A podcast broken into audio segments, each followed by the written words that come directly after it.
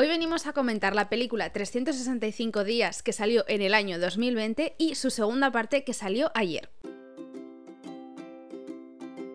Ha dado que hablar mucho esta película, yo no la he visto, me las he visto las dos juntas. Quiero abrir un debate, así que quédate y vamos a comentarlo. Primero de todo, bienvenido a mi tesoro literario. Si estás viendo este vídeo por Instagram, quizá te parezca un poco extraño, pero estos ratitos de recomendar series, recomendar pelis, también hablamos de libros, los podemos disfrutar en el podcast que se llama Mi tesoro literario.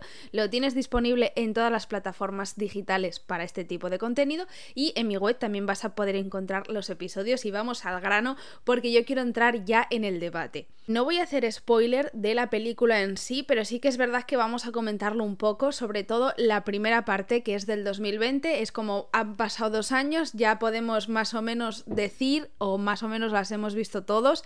Y fue una película muy comentada porque hablaba sobre la mafia, fue una peli muy comentada para mal porque se hablaba muchísimo del machismo, del control del hombre sobre la mujer. Bueno, todos estos temas a mí no me llamó para nada la atención y me sorprendió muchísimo cuando vi las novedades de Netflix que salía una segunda película. Yo pensé que se acababa cerrada, había tenido tan malas críticas, dije yo, vamos a ver, eh, entonces tengo que verme la primera para poder comentar la segunda, ver si han mejorado, si las cosas han cambiado. Y aquí venimos hoy a hacerlo. La primera película la voy a comentar así un poco rápido de pasada y la segunda vais a poder verla conmigo o bueno, verla un trocito para luego comentar si de verdad han mejorado o no.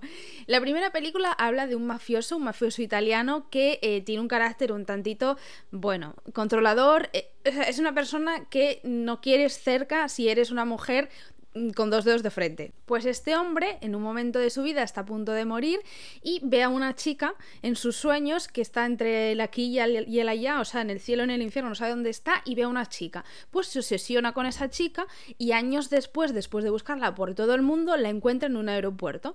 La chica es una chica polaca eh, que se supone o quieren darnos a entender que es como muy fuerte, que ella tiene carácter, sabe lo que quiere, pero tururú. El caso es que la secuestra porque como la encuentra y él está enamorado, pues la secuestra. Y le da 365 días, se le da un año para enamorarse de él, si no la deja ir.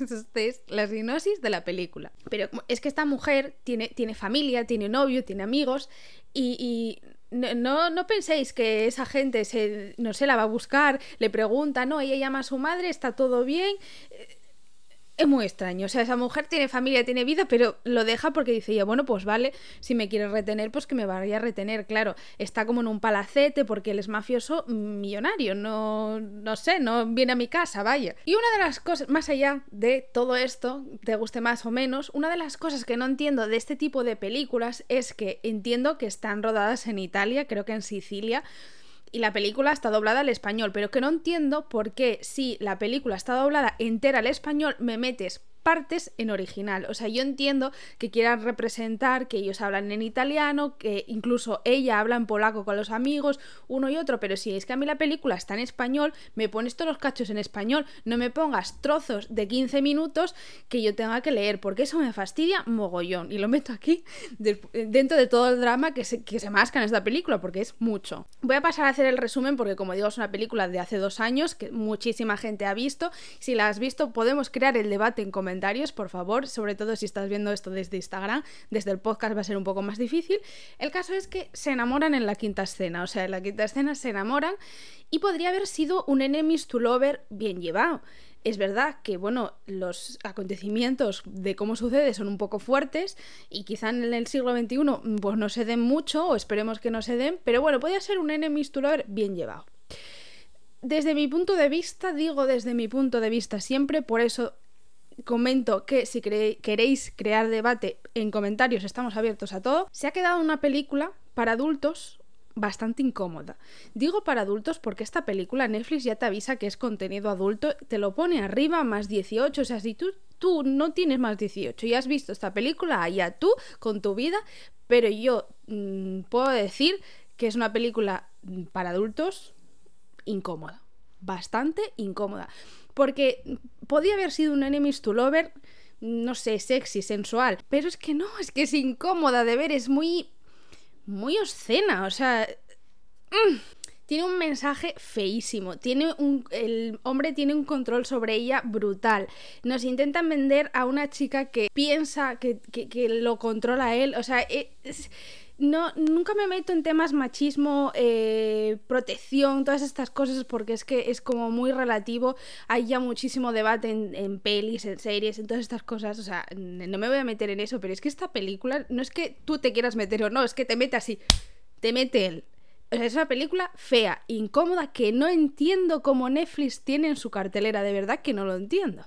Entonces, claro, después de ver esta, esta primera película, que el final para mí es bastante cerrado, o sea, yo no, pensé que pudiera tener una segunda parte. Yo la primera ya la vi sabiendo que había una segunda parte, o sea, que la continué viendo, pero la gente que la vio en el 2020 yo creo que mm, el final estaba cerraico. O sea, nos hubiéramos quedado bien con el final que nos contaron.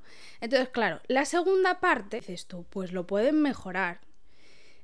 Y vamos a ver si lo han mejorado o no. Ahora vas a verme a mí yo del pasado viendo la película, alucinando un poco, y vuelvo en nada a comentarte lo que me ha parecido. Tengo aquí el ordenador, eh, voy a, darle el play. La otra la vi en el sofá más cómoda, mm, ahora me ha decentado un poco porque también voy a contar el resumen final. Y la primera película yo mm, la resumiría con el hashtag pereza máxima. Vamos a ver si la segunda va bien o va mal. No entiendo con, ese final cómo me van a introducir lo otro, pero bueno, vamos allá. El inicio de la película no tiene ningún sentido. O sea, ¿entendéis lo que es ningún sentido? Porque si acaba de una manera y me metes esta introducción, pues bueno.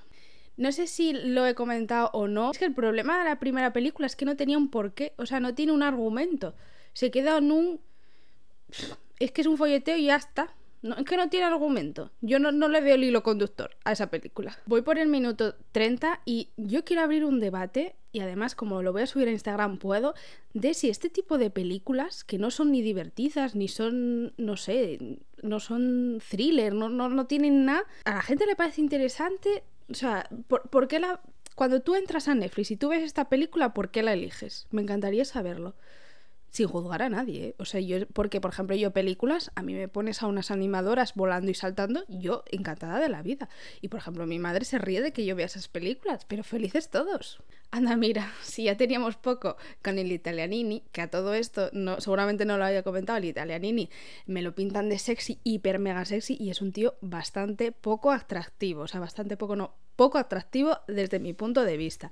Pero es que si teníamos poco con el italianini, nos traen otro italianini. Es verdad que este, este es mucho más guapo. Terrapaito, tatuado, ojitos claros. No, bueno, aquí gustos, colores, pero es mucho más atractivo que el otro. O sea, eh, escena surrealista, pero surrealista mayúsculas, negrita, y si quieres te la recalco, o sea, surrealista.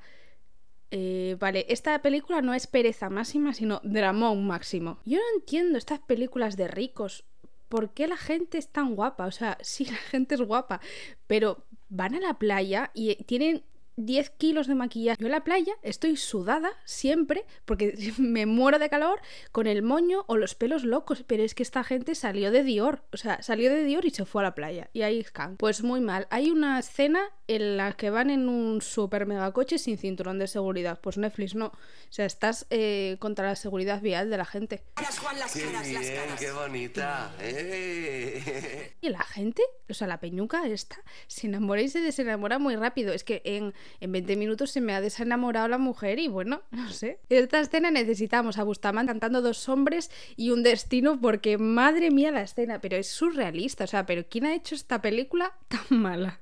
Las lentillas azules. Las lentillas azules. Volvemos a Crepúsculo con las lentillas del mercadillo. O sea, por favor, una película así a nivel mundial que va a salir en tantos países, ¿de verdad tienes tan poco presupuesto para poner unas lentillas tan malas? Bueno, me he quedado alucinada porque es que además hay un crossover y sale Catwoman en 365 días parte 2 increíble. O sea, cuando veáis esta escena vais a saber a qué me refiero. Está más o menos por el final. No, el final ya, me parece. Bueno, poco más puedo decir. Seguramente no sea como otros tipos de películas que yo las veo, otras series, por ejemplo, tenemos eh, reaccionando a los Bridgerton, a Gestopper. Claro, es que yo me vengo de ver Gestopper la semana pasada, que es lo más cookie que del mundo. O sea, eso es una, mm, maravilloso.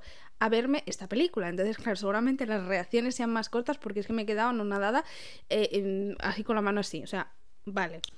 Más allá de mi percepción, quiero hacer como un resumen de si, oye, tú te has visto la primera o estás esperando a verla y dices tú, Nerea, ¿me la recomiendas sí o no? Pues yo la opinión te la dejo para luego, pero te voy a contar un poco de qué va esta segunda parte. Esta segunda parte empieza muy mal, porque yo no entiendo muy bien cómo han enlazado la primera con la segunda, las he visto a la vez, entonces claro, me queda un poco ha empezado súper mal la película. Desde mi punto de vista, hasta el minuto 20 o así, no, no empieza la chicha. Porque la primera película, el problema que tiene la primera película es que no tiene como un, un porqué, o sea, no tiene un objetivo. Yo no, no se lo encontré más que eh, ver a esos dos hombres, o sea, el, chico y la chica, divinos y, y, en todas las posiciones posibles. O sea, no tenía otro objetivo desde mi punto de vista. Pero esta segunda es un poco más interesante, pero empieza a interesarse como por la mitad, porque le meten ahí un poco de argumento, un, qué está pasando, ¿sabes tú?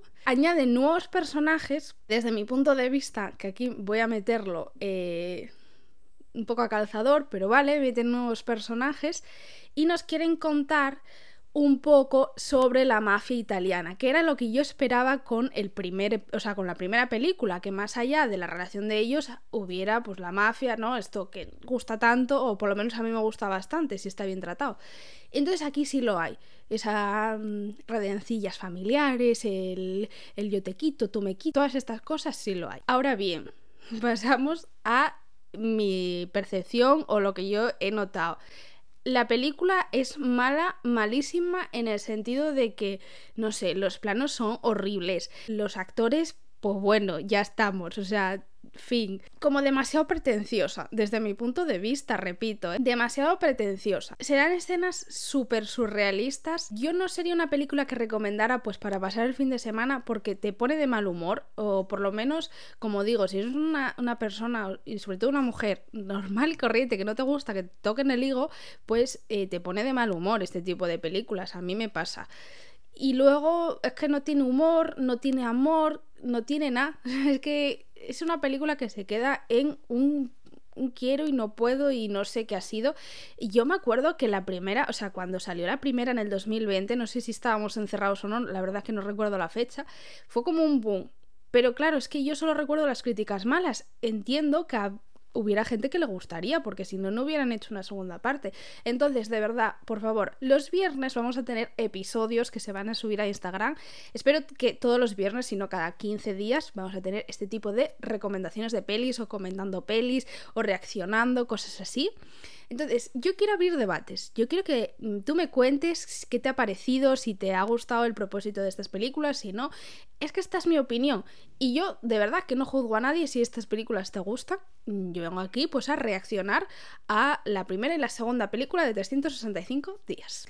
Y hasta aquí el episodio de hoy. Como te cuento, por este lado o por este, no lo sé, tienes los comentarios, por ahí podemos ir hablando. Si te gusta este tipo de contenido y además, si te gusta contenido de libros, de recomendaciones, darte libros que van a salir, hacerte reseñas. Eh, si te gustó este libro, te puede gustar este. Todas esas cosas las comentamos siempre en el podcast. Tienes episodios los miércoles y los domingos en Mi Tesoro Literario. Así se llama el podcast, te repito, Mi Tesoro Literario por Nerea Pantiga, lo puedes encontrar así por los dos nombres.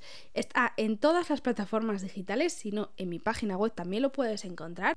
Te mando un besazo enorme, espero de verdad tu comentario y esperemos que la siguiente recomendación, que ya la tengo fichada y estoy esperando que salga, me gusta un poquito más porque mm, siento que he perdido un poquito el día en ver esta película.